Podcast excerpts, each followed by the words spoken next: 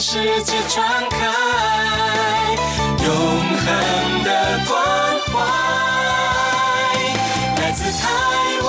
之音 RTI。吼啊咿哟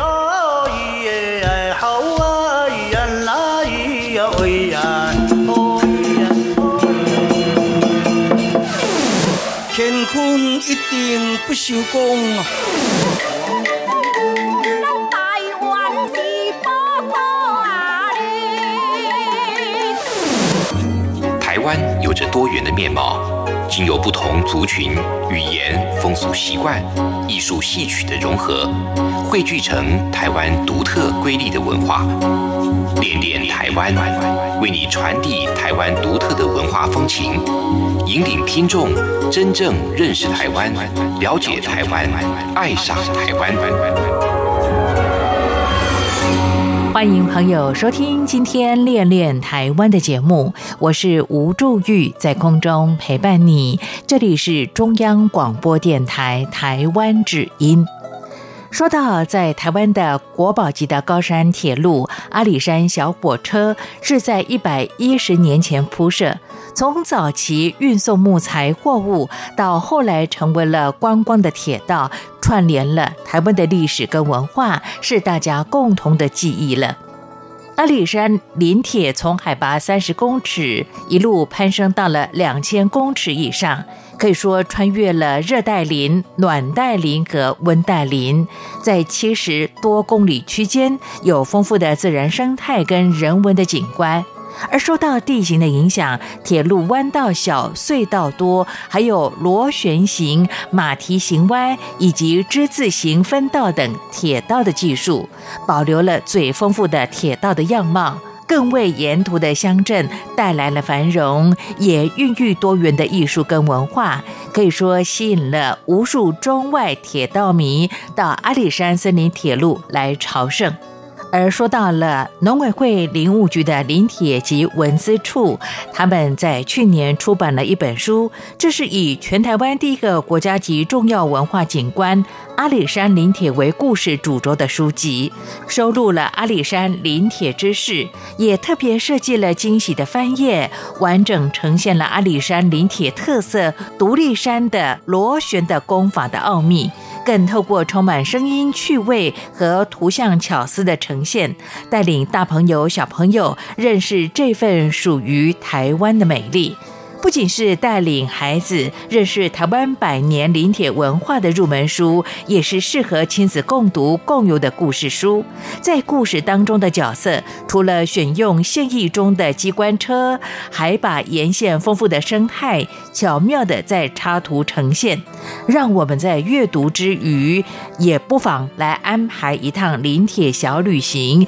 一起探索蹦极蹦极的任务之旅。而这本书的书名就叫做。蹦起蹦起，跑得快，到底如何跑得快呢？我们在待会儿的节目当中访问到了黄梅玄科长，和大家来推荐跟说明了。好，进行台湾有够赞。我和黄科长的对谈之前，先来听首歌曲。刚才我们特别说到了这个林铁出的这本书叫《蹦起蹦起跑得快》，我们又找到跟这个呃名字比较相称的歌曲，但是我倒是搜寻到了这个九一一所演唱的歌曲，来个蹦蹦，嘿，也有个蹦字哦。我们就一起来听这首啊动感好听的歌曲。待会儿透过台湾有够赞，我们来了解。台湾的百年的阿里山林铁历史。夜来临，我要把握，时间短不多。Tonight, tonight，哟，黑蒙蒙的天空，想来个蹦蹦。Tonight, tonight，哦哦。蹦那个蹦蹦蹦那个蹦，蹦那个蹦蹦蹦那个蹦。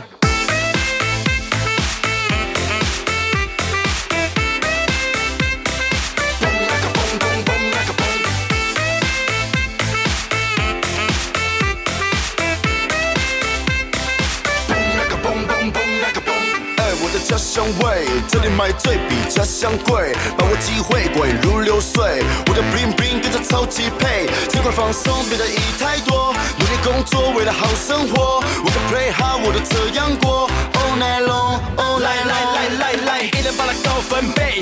关键的氛围我来准备。我在忙碌中找机会，要忙里偷闲才有感觉。你说快乐要寻找贝利，干掉烦恼，有时做个 ending，在这大地脚抬上去接地气，我们来个目找几个好朋友一起出门挥霍，今晚我需要来个蹦蹦。每天生活紧绷，明天不用工作，现在我想要来个蹦蹦。蹦蹦那个蹦。你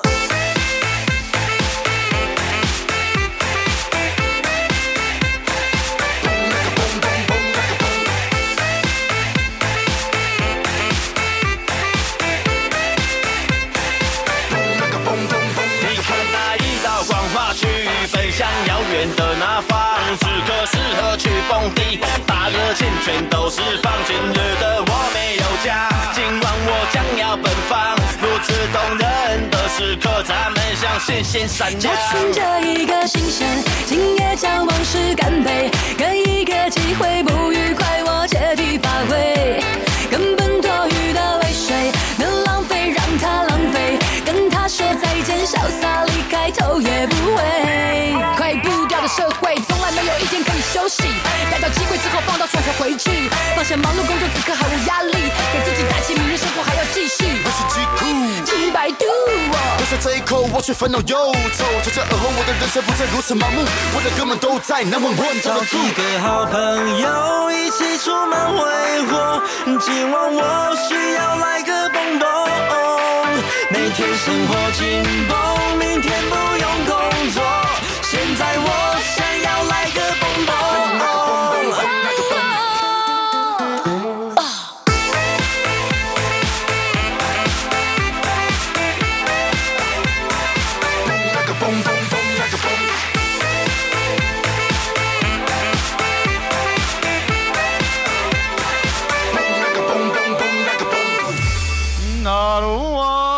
宝贝，你可不可以告诉我，台湾到底有什么？台湾有原住民，还有泰鲁格、金门、马祖、澎湖，还有兰屿，也还有好吃又好玩的东西。哎，听你这么说的话，我还发现台湾真的是有个赞！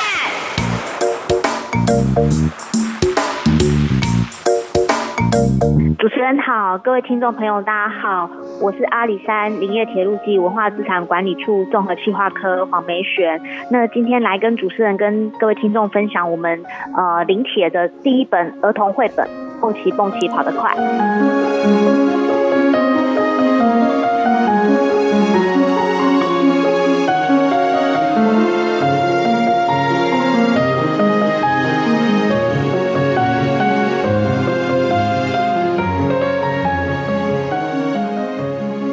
朋友来到今天的台湾有够赞，非常的开心。透过今天的电话连线，访问到了在嘉义的这个森林铁路啊，我们刚才特别提到了，这是呃综合企划科的黄梅璇科长和大家来介绍。哇，真的是太重要了，因为呃这样的一个绘本是你们所出的第一本的绘本呢、那么呃在这里头其实有很多的一些介绍。科长你好。呃，主持人好，是科长，刚才我们特别去呃聊天沟通了一下啊，或许我们此时收听节目的听众朋友，有人是第一次来收听我们的节目，他们可能对于在阿里山的森林铁路不是那么样的熟悉，而对当地的生态有兴趣想了解，是不是？请黄美璇科长先帮我们的听众朋友做一下介绍呢？好哦，我们阿里山铁路就是在小小朋友的口中，或者在家长的口中，应该都是听到是阿里山小火车。嗯，因为我们是窄轨，就是七百六十二轨距的一个火车。那我们呃阿里山林铁啊，从一九一二年就开始营运了。当初是因为要去载运，就是从阿里山区砍伐了这些原木下来嘉义市区做加工所修筑的一条产业铁路。嗯，但是因为民国大概六十五年之后，就是伐木的这个产业就呃停止了，所以就开始转成客货运啊，到现在为呃现在的话就是转型成观光。那它在一百零八年的时候，是我们文化部公告的全台的第一个。重要文化景观。嗯哼，OK，好，可能此时很多听众朋友又想呃请教这个阿里山林业铁路及文化资产管理处综合企划科的黄梅璇科长了。这个阿里山的这个铁道到底有多厉害啊？我们从呃。外国人如果外国人来看的话，他们会觉得我们有一台啊，有一辆呃，有一个类型的蒸汽火车，它叫血型的蒸汽火车。是。那它从一九一三年以来，一直到现在，都还是持续在动态运转的。那大家也可以在蹦奇蹦奇跑得快里面，我们也有让这个蒸汽老爷爷出场。那这个蒸汽火车是全世界最会公认最会爬坡的一个蒸汽火车。那目前。全世界窄轨的话，只有只有剩台湾这个血型的还在动态运转，所以很多外国的铁道迷，他其实来台湾要看我们阿里山林业铁路，就是来看这个血型的呃蒸汽火车。那我们阿里山铁路，因为它是从甲乙一路爬升到大家可能耳熟能详的柱山车站看日出的地方，嗯，它从海拔三十公尺一路攀升到海拔二四五一公尺，所以它跨了三代的林相。这也是在全世界是当中是非常特殊的一个呃森林火车。OK，从刚才黄梅学科长你的介绍，我们就可以知道了，这个阿里山的铁路呢，铁道它可以说是 Number One 喽，在目前为止全球第一啊。好的，那么其实我看到你们做了一些整理，就说呢，阿里山的林业铁路呢，分成有平地跟登山两个路段呐，它是怎么样来区分？是用坡度吗？还是怎么样？一般的，我们所谓的平地段，就是从嘉义到竹崎，嗯，它的路线是呃非常就比较是平缓的。那从竹崎之后。一路到阿里山的，我们都称它是登山登山线，就登山的路段。的确，它就开始坡度开始有所爬升，然后有一些顺应山势地形去修筑的一个铁道的技术。比如说，我们在绘本里面也可以看得到的一百八十度大弯啊，或者大家呃俗称的阿里山崩壁，是十字形路线。这就是在竹崎段之后才会开始看到的一些修筑的技术。OK，你刚才说到的地势比较平坦的这个平地线，也就是从嘉义出发啊，那么一直到这个竹崎这个地方哦，它是属于这个平地线。那么登山线从竹崎开始哦，你刚才特别提到，像我印象特别深刻啦，阿里山崩边啦，还有呃，像我们刚才呃也特别提到之字形，都是在这个登山路线当中可以看得到的特殊的景观。对，是呃，自治型路线的话是比较靠近我们现在所称的阿里山国家森林游乐区的那那个附近了。OK，那附近的这个站名叫什么呢？它有第一分道、第二分道，然后第三分道一路到我们现在的第四分道。那第三分道其实就是神木站啊，第四分道就是我们现在的阿里山车站。OK，好的。那么在这里呢，我们可能有很多听众朋友又想请教黄美轩科长了。阿里山除了说过去在运在木材的很重要的一个交通路线之外啊，它的生态上有比较一些特殊性吗？因为像我小时候啊，我爸爸妈妈都会带我到阿里山去看神木，在林业上的特色呢。它其实因为台湾的地理环境的区位，包括像我们的纬度，它是比较特殊的，所以在台湾有很呃品质很好的这个块木的林相，所以可能大家听众朋友也比较有印象的，就是阿里山上的这些，比如说神木群啊，或者巨木群，它是相对比较特殊。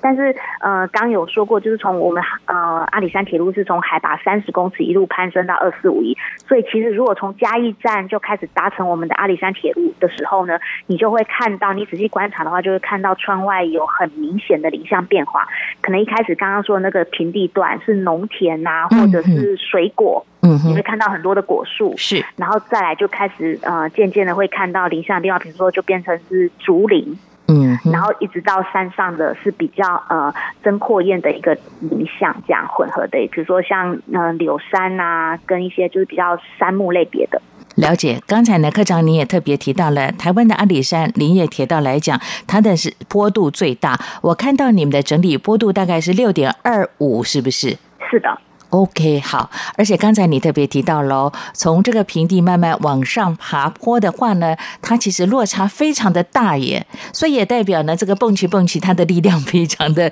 呃，值得我们的敬佩，在推动这个动力这个部分。才，我们后来像刚刚说的这个蹦起蹦起，它是我们最新一代第七代的柴油机关车，嗯哼，它是柴油柴油驱动的。然后它嗯，其实像刚刚说的血型的蒸汽火车，我们现在有两台，一台是二十五号的血是在山下，那另外一台是三十一号的血是在山上。嗯，比较可惜的是，他们本来是。呃，燃煤的是动力是煤的，但是现在也是改装成柴油的这样，所以目前我们的营运车种是柴油的机关车。好，我记得呢，我们在之前也跟大家推荐过了，像在冬天的话呢，呃，严格来讲，你们就是大概春秋两个季节，你们会推动像一些蒸汽火车的一些旅游的行程，对不对？那呃，你也特别提到说，蒸汽火车其实呃，这是目前你们用柴油。来发动，成为它的动力来源就对了。是的，但我们现在也都有陆续在整修我们的一些古老的这些血型的呃蒸汽火车，那就会希望是修复成它原本的动力系统，也就是刚刚所谓的那个燃煤的动力系统。OK，如果它修复完成之后，将来会有机会来行驶吗？哦，有，我们其实会希望，呃，这些蒸汽火车它是真的是可以，我们所谓就是动态保存。动态保存就是它不是光光是静态的展示而已，它是真的能够载着民众，然后去体验，就是以前这一条林业铁路以前的那种样貌。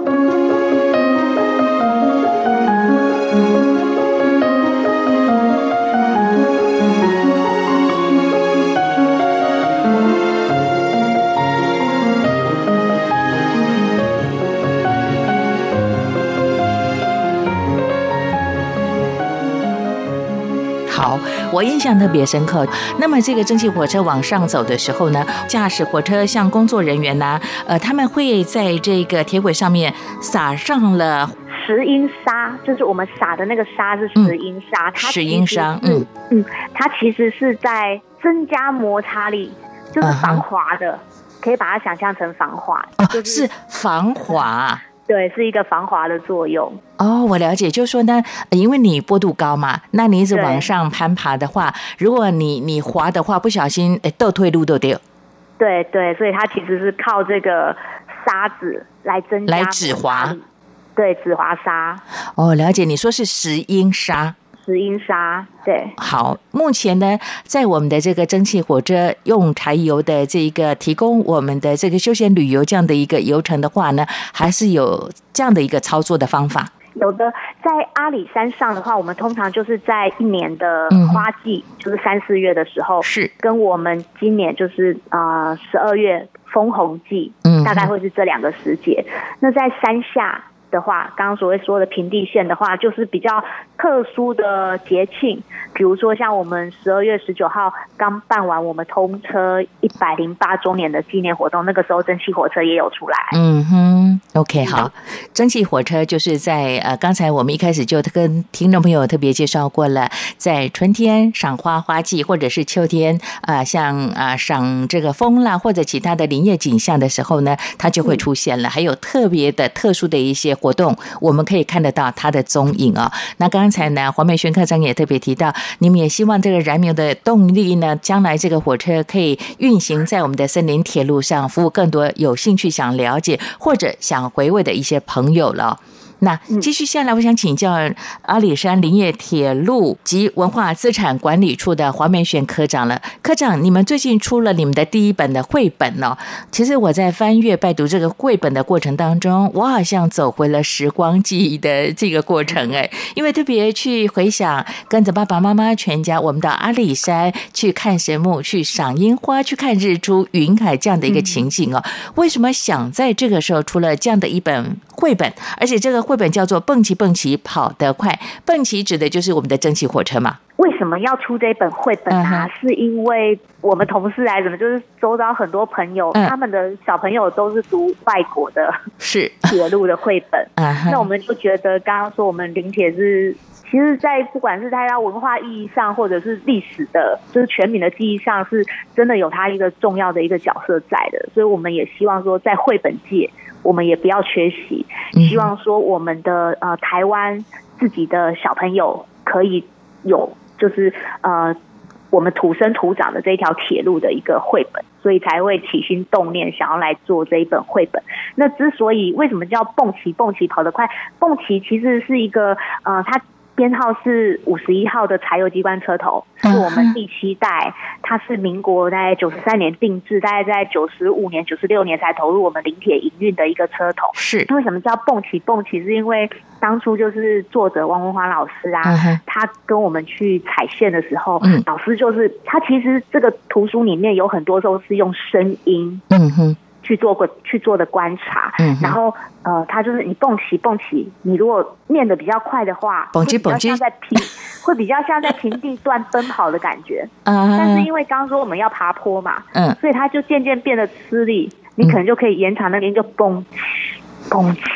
啊，大概只有这个。是有这个意思在的，了解，就是说那个蒸汽发出那个气体的时候，呃，而且是往上爬坡，它的速度会比较慢一点点，就会发出那种非常特殊而且有趣的声响。对，所以其实这本绘本里面除了文字之外，其实也保留了很多在声音跟节奏方面的想象，就是希望就是呃爸爸妈妈可以带着小朋友一起去发掘。嗯哼，你们在策划这样的一本绘本花了多少时间来做规划呢？哦，从头到尾就是包括彩线啊，大概要有个九个月到一年的时间。OK，其实可以看得出来，这段时间你们都在加班哈。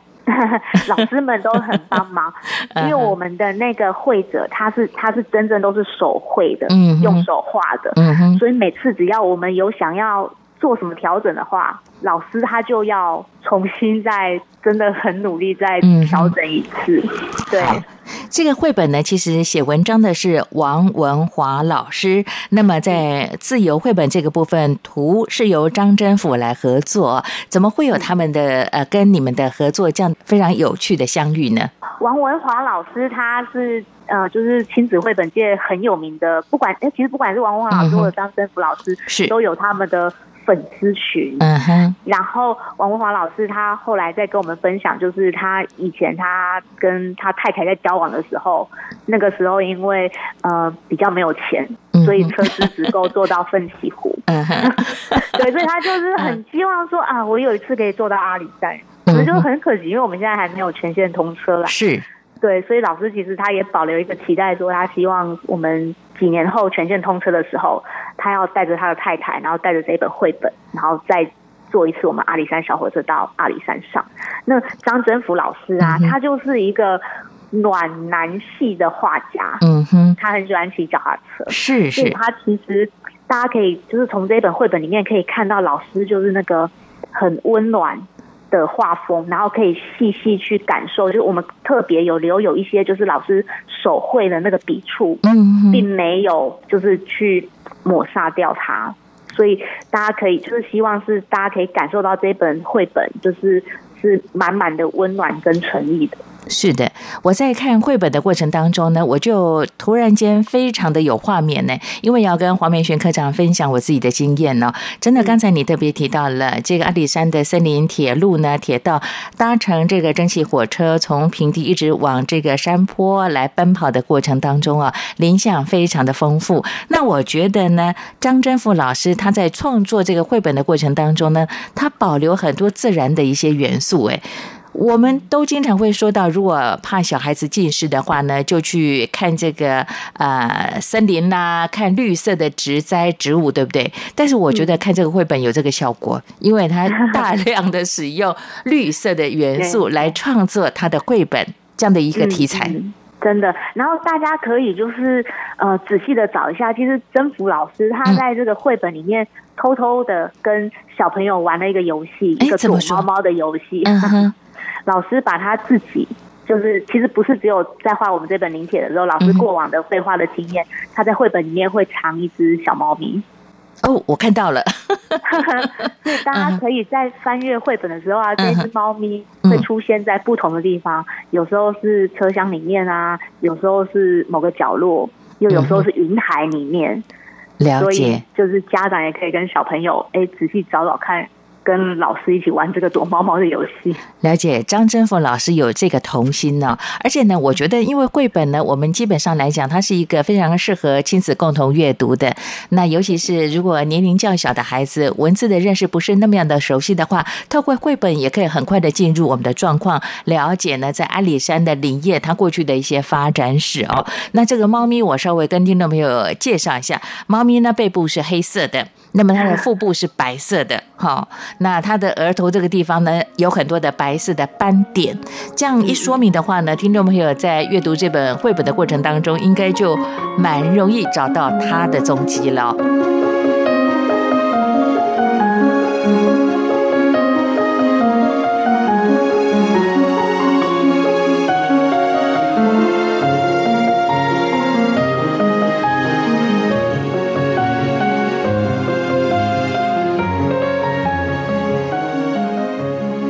接续下来，我就想请教这个黄梅玄科长，以行政院农业委员会林务局的阿里山林业铁路及文化资产管理处啊，透过这个绘本，其实你们做了很多爬书跟整理，不管是这个呃阿里山铁道的这个历史，也包括所有的自然景观，一一的为大家来做一些描述啊。呃，你也参与了这个绘本的策划的工作，有没有你自己特别的一些巧思在呢？什么样的一些想法想跟我们的大朋友、小朋友来做分享？嗯、我们当初在设计这一本绘本的时候，其实会想要就是，呃，就像刚主持人讲的，我们其实不太想去框限这个适适合阅读的这个年龄。嗯所以如果很小很小的朋友，他其实就算没有家长陪伴，他其实自己翻阅，也可以从老师的画风里面去感受到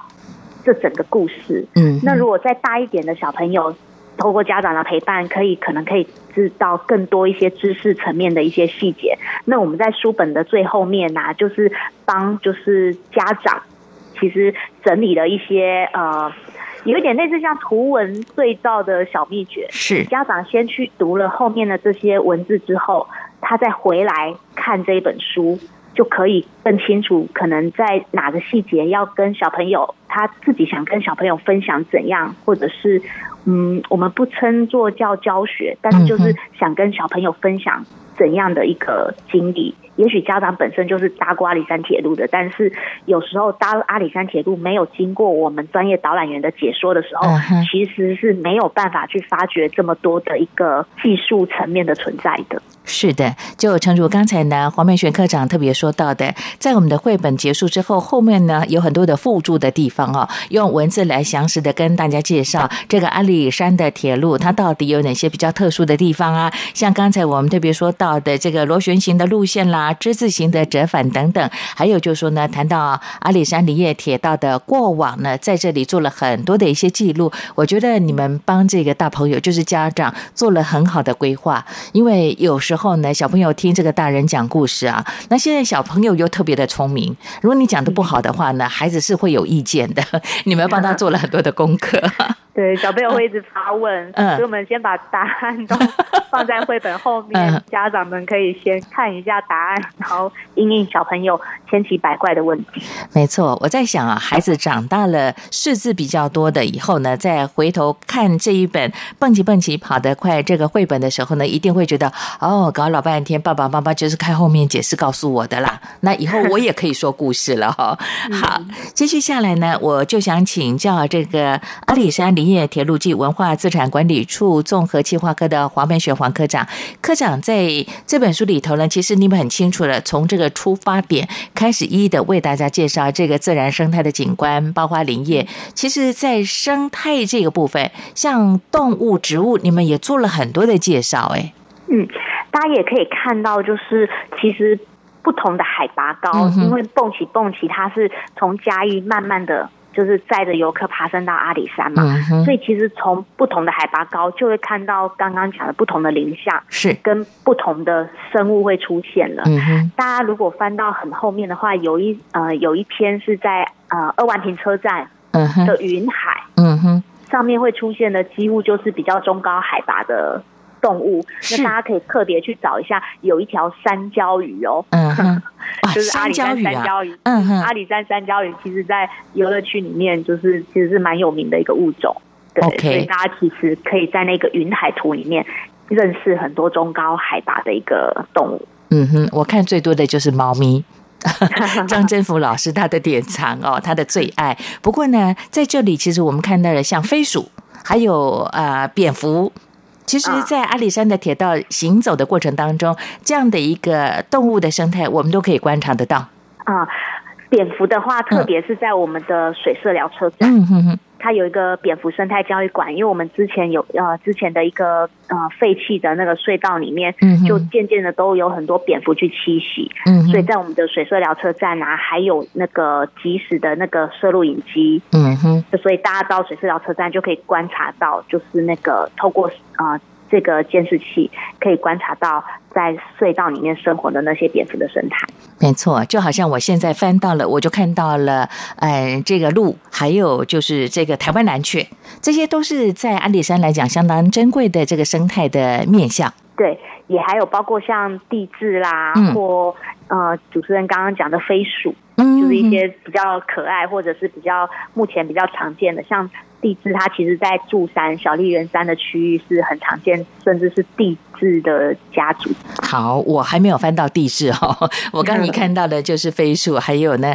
这个台湾蓝雀呢，他们也在很重要的位置。其实透过这一本的绘本《蹦起蹦起跑得快》呢，也让我们的大小朋友呢再次的回味，就好像我曾经有好几次呢搭乘这个阿里山的森林铁路蒸汽火车上阿里山，所以这样的感受特别的深刻。而对于还没到那个地方的朋友，尤其是小朋友，还有在国外的朋友，其实透过绘本也可以先了解，先做点功课哦。我就想请教黄美璇科长了，从这个绘本跟大家相会之后，应该看到了很多大小朋友的一些反应了吧？哎，最明显的就是我们办了一个在台北办了一个新书发表会，嗯。对小朋友，就是听王文华老师讲故事，都听得非常的入迷。然后我自己也买了书送我的，就是朋友有小朋友的，有或者像我哥哥的小朋友。嗯然后他看了书之后，就跟我讲说，他要当小小列车长，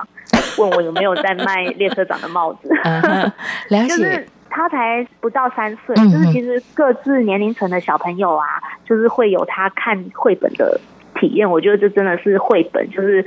跨年龄最神奇的一个地方。对，其实回应刚才黄梅学科长你所说的，我的邻居哦，他的住家其实跟我们的森林铁路的这个所在的位置非常的近，就住在嘉义哦。那他就跟我提到的，他孩子现在念大学了，准备念研究所。但念完研究所之后呢，他说他要去开阿里山的森林铁道。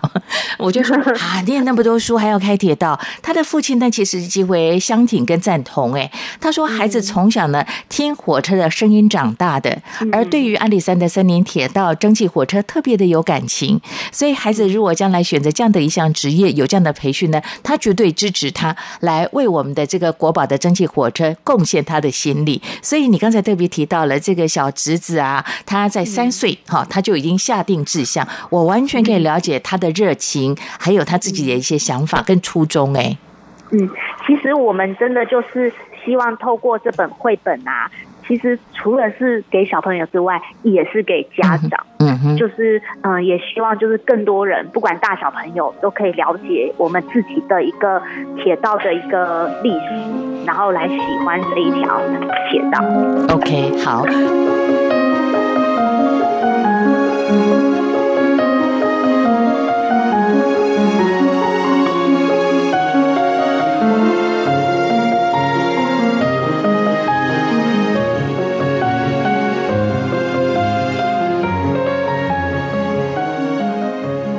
我们的蒸汽火车呢，其实就有搭乘过的朋友，包括我自己的经验。我们的蒸汽火车的车厢都是红色的嘛，对不对？蒸汽火车应该说，蒸汽火车它是黑色，但是但是后面的车厢，车厢的话在阿里山上是红色跟绿色，主要色是红色。但是如果在山下的话，是比较米黄色，然后搭配红色线条的。OK，因为我对红色印象特别深刻，难怪在你们的这本书当中，蹦极蹦极跑得快呢。我看到这个车厢的颜色非常的丰富，哎，绿色我没搭过耶。在阿里山上，我们称它做住客车厢，住山客运车厢，简称住客车厢啊。下次驻山线是不是？嗯，对对，可以观察一下山下的车厢跟山上的比较不一样。从以前就是这样的颜色吗？啊、是的，是的，好，那我要跟这个黄明轩科长报告了。那个时候呢，我们半夜摸黑搭火车到柱山上去赏日出云海。那因为太黑了，所以车厢的颜色我没认出来。哦，因为它车厢相对 嗯，山下来讲是比较暗色系的，是对，所以很有可能。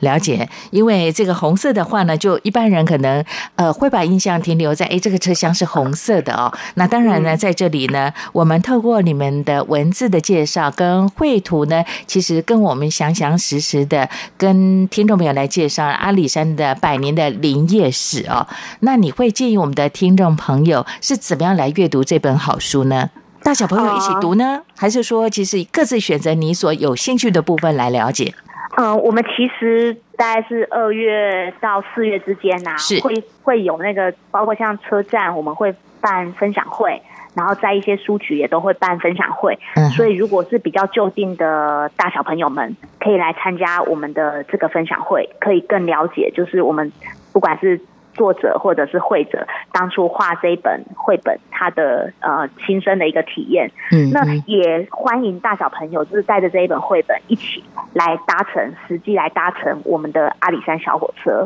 你就可以沿途按图索骥，了解。真的就是亲身经验绘本蹦起蹦起跑的这一段任务的旅程。好，这个分享会的话，包括文字的描述的王文华老师，还有在绘图部分的张真峰老师，都会跟大家来做一些分享，还有谈谈他们眼中的阿里山的森林铁道喽。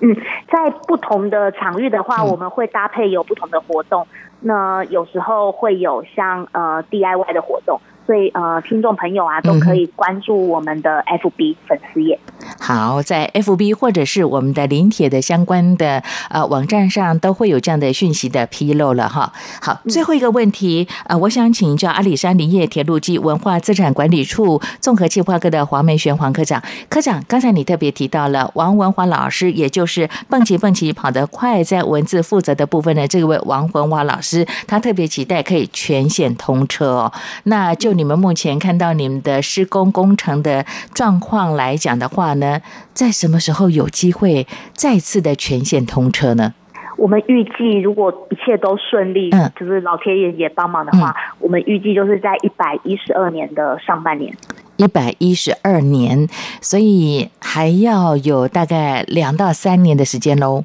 对，两年多。两年多哈，在这里其实要跟听众朋友稍微解释一下，因为每次呢有你们所修复的铁道这个整条的路线呢，每次完成之后呢，碰到了一些天灾。那像这个呃这个波道啦，它会铁轨会损坏，那这个整个修复的工程其实非常的艰巨，你们也还在努力修复的过程当中。是的哎，这个全部的工林铁人都在努力。我想请教黄美璇科长，他这个功法特别难，对不对？是呃，我们现在的就是全线完呃全线通车的最后一里路，就是只差在那个四十二号隧道。是，那它因为需要一些，比如说再去修筑那个隧道的一些，包括像环境影响评估啊，嗯而且它是位在那个原住民保留地，嗯所以我们当初要办这个工程的时候，其实也是运呃依据那个原基法去取得当地原住民族的过某个数量的一个同意，嗯我们才可以去做这个工程的。所以它其实嗯，因为它相对的区位是中高海拔，所以它一些就是环境影响的那个评估会相对的更为严谨。对 OK 不过现在我们都的确这些前置作业都相对的都顺利，都完完有完成，所以现在就是呃集中在工程的部分这样子。啊，我们是预计一百一十一年底可以顺利完工。OK，好，你刚才也特别提到的，因为它所行经的路段可能也包含了这个原住民的保留区，对不对？那么在阿里山呢，就是台湾的原住民的邹族，过去又有人称为是曹族，曹操的曹族哦。不过现在我们统称叫邹族，啊、嗯他们的原本的居住地哦。那刚才你也特别提到，因为是保留地，所以也必须经过相关的一些啊、法案跟政策的核准，经过他们的同意哦。请教黄梅璇科长了，当地的原住住民的朋友对于这个铁道的修复，他们抱持什么样的看法呢？啊，周族的原住民的，不管是长老或者是头目们，他们其实都非常支持我们这一条林业铁路。在我们一些重要的时间点，比如说像我们前不久十月的时候办珠山车站的改建，呃，周族的长老跟头目也都有来，然后他们甚至就是自呃自己跟我们讲说，如果。呃，他们很愿意，就是呃，比如说像我们四十二号隧道共动工的时候啊，他们可以来用他们周主的仪式帮我们做祈福哦，是让我们整个工程，就是希望他们的祖灵山神可以帮助，让我们整个工程都顺利，可以尽快全线通车。OK，这是在当地的周族的原住民朋友普遍他们的一些乐观看待的态度。嗯。好，会特别请教黄美轩科长这个问题呢，我就想到了，哎，前两年我请到了这个周族的意见领袖高天生的儿子啊，就是他的后代上我的节目啊，那我们也其实也探讨了原住民保留地他们的一些看法，他们其实说，如果说跟汉人呢，我们都是汉人哦，跟汉人呢有一个非常好的交流跟合作呢，他们并不会排斥，只是说，呃，我们在相关的法令上啊，那么在这个生态自然景观的部分呢。做好维护的工作，其实愿意跟大家做一些分享的。嗯，其实我觉得就是不管是跟人或者大自然，真的就是尊重，是，就是我们相互尊重，然后就会都会吸引到有好的力量在帮忙。是我真的要说呢，透过你们的伙伴们，呃，阿里山林业铁路暨文化资产管理处从成立到现在呢，你们要做的事情非常的非常的多，但是我觉得你们充满活力耶！你看看，从过去推动像蒸汽火车的运行啦，到现在修复的工作，而第一本的绘本跟大家来相会了，也让想了解阿里山森林铁路、了解这边的林业史跟自然景观的朋友有办法近距离的接触。其实透过书本、绘本也是一种很好的方法。我们真的就是希望，就是能让更多人，其实不只是国外的人，包括国 呃，真的就是我们自己的台湾人都可以更喜欢、更了解我们这一条铁路。好的，在国外的朋友，因为这段期间这个疫情比较紧绷一点点，可能没有办法来搭这个阿里山的这个蒸汽火车哦。行走我们的阿里山的森林铁路，不过没有关系。绘本我们先啊来安慰你啊，让你这个充满好奇心的心灵得到慰藉。将来开放之后，也欢迎大家有机会安排一趟的旅程，来搭乘我们的阿里山的森林铁道，走一趟蒸汽火车的蹦起蹦起跑得快这样的非常有趣的游程。非常谢谢黄梅轩科长今天为大家所做的精彩的推荐跟介绍喽。谢谢主持人，期待和你的再相会。拜拜，拜拜。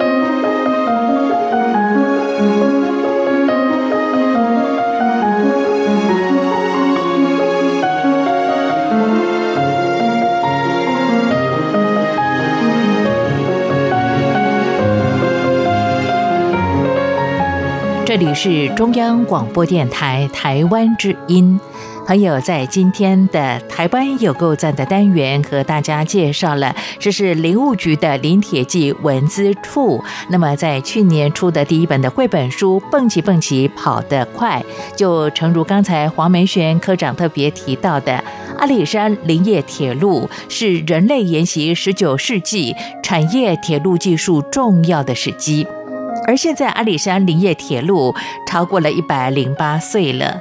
从过去阿里山的林业铁路，从嘉义的北门通车到了二万坪，而百年之后的现在，阿里山林业铁道也藏身在绘本当中，透过亲子共读、教育扎根的工作，把林铁的精神代代相传。当然，更期盼有更多的孩子能跟着蹦起蹦起跑得快的主角。一起奔驰在山林之中，穿越百年铁道。也希望透过今天节目的介绍，可以让听众朋友对阿里山铁路充满好奇跟想象，一起来走一趟阿里山的森林铁道之旅。在今天节目和大家的分享，好。看看时间，节目接近尾声了。感谢朋友你的陪伴，恋恋台湾的节目，我们就下次空中再会。两岸观察评论。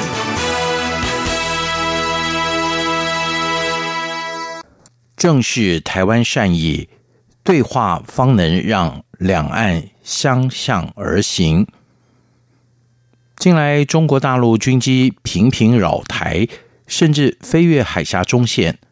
台海局势僵持与险峻可见一斑。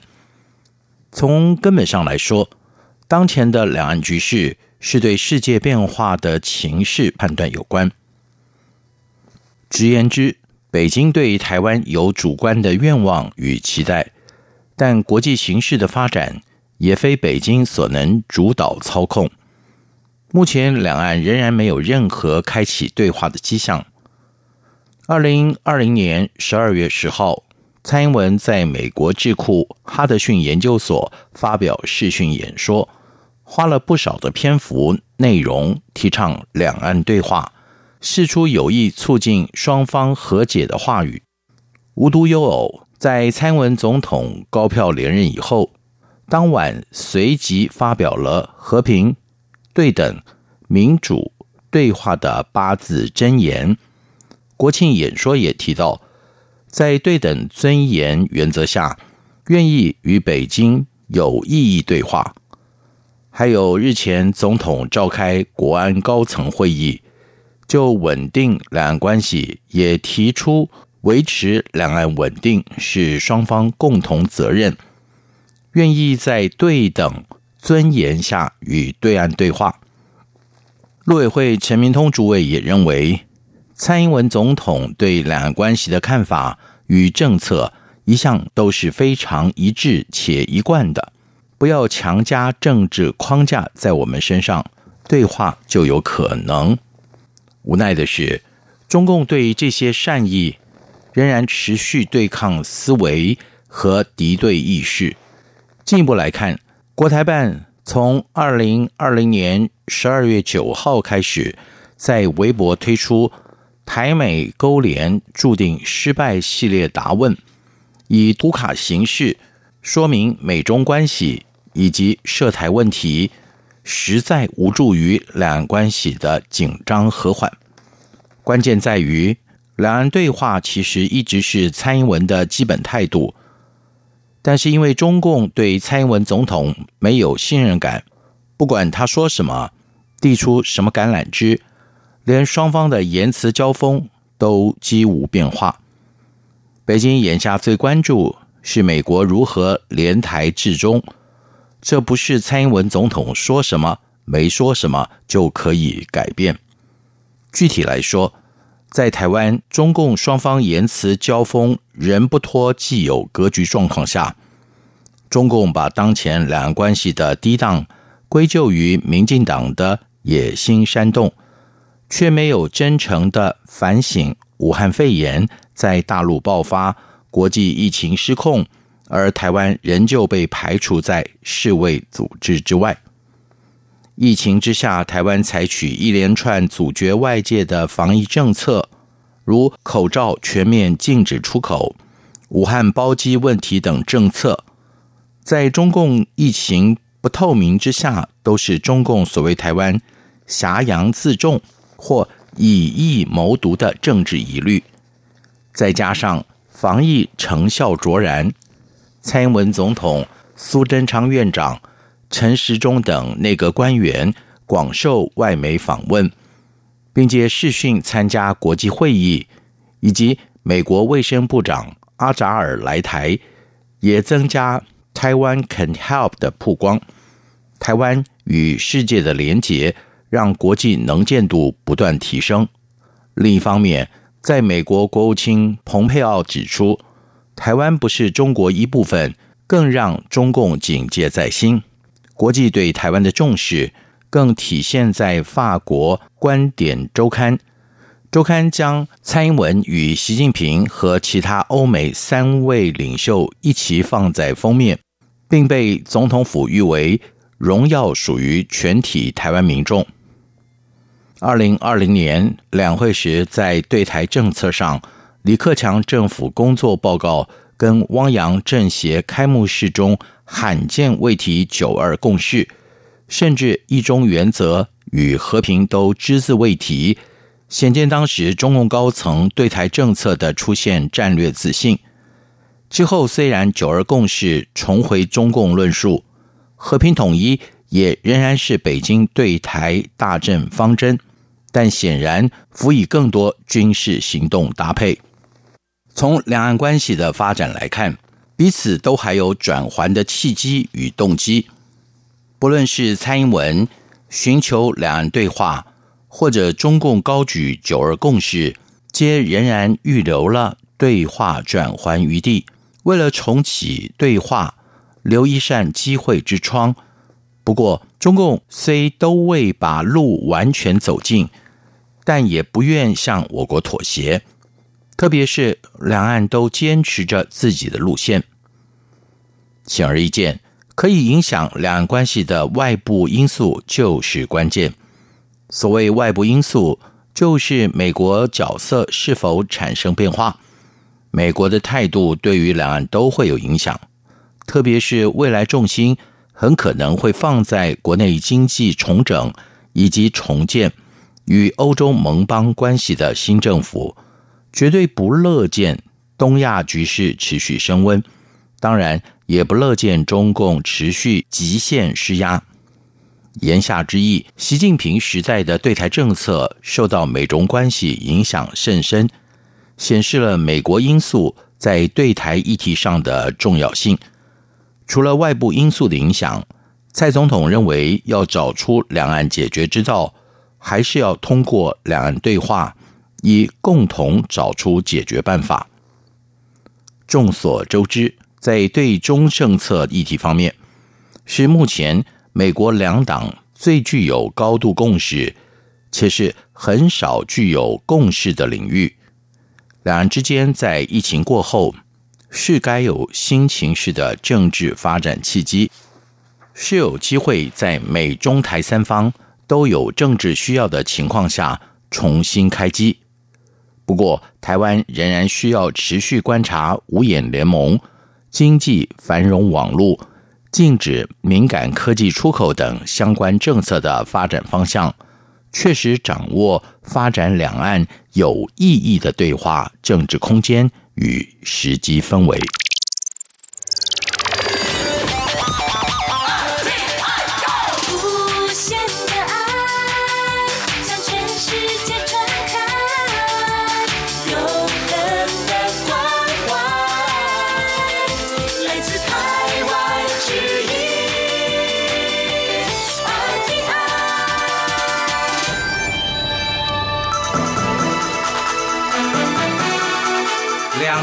观察评论，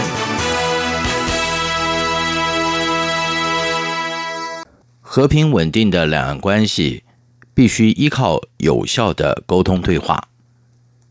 现阶段两岸当务之急是本于相互尊重、善意理解的态度，共同讨论和平相处之道、共存之方。我们愿意共同促成有意义的对话。这就是台湾人民的主张，也是朝野政党的共识。以上的两段话来自中华民国总统蔡英文在庆祝中华民国建国一百零九年国庆大会上的宣誓内容。相互尊重、善意理解以及有意义的对话，无一不表现出目前中华民国政府。在改善两岸关系、促进和平稳定的议题方向上所具备的高度诚意与善意。对此，中华民国大陆委员会主任委员陈明通日前在一场由台湾民主基金会与美国传统基金会合作办理的视讯研讨会中致辞，也强调了让两岸善意持续累积。展开有意义的对话，减少误判及误解，共商和平相处之道。近年来，两岸关系不甚和睦，是连国际社会也公认的事实。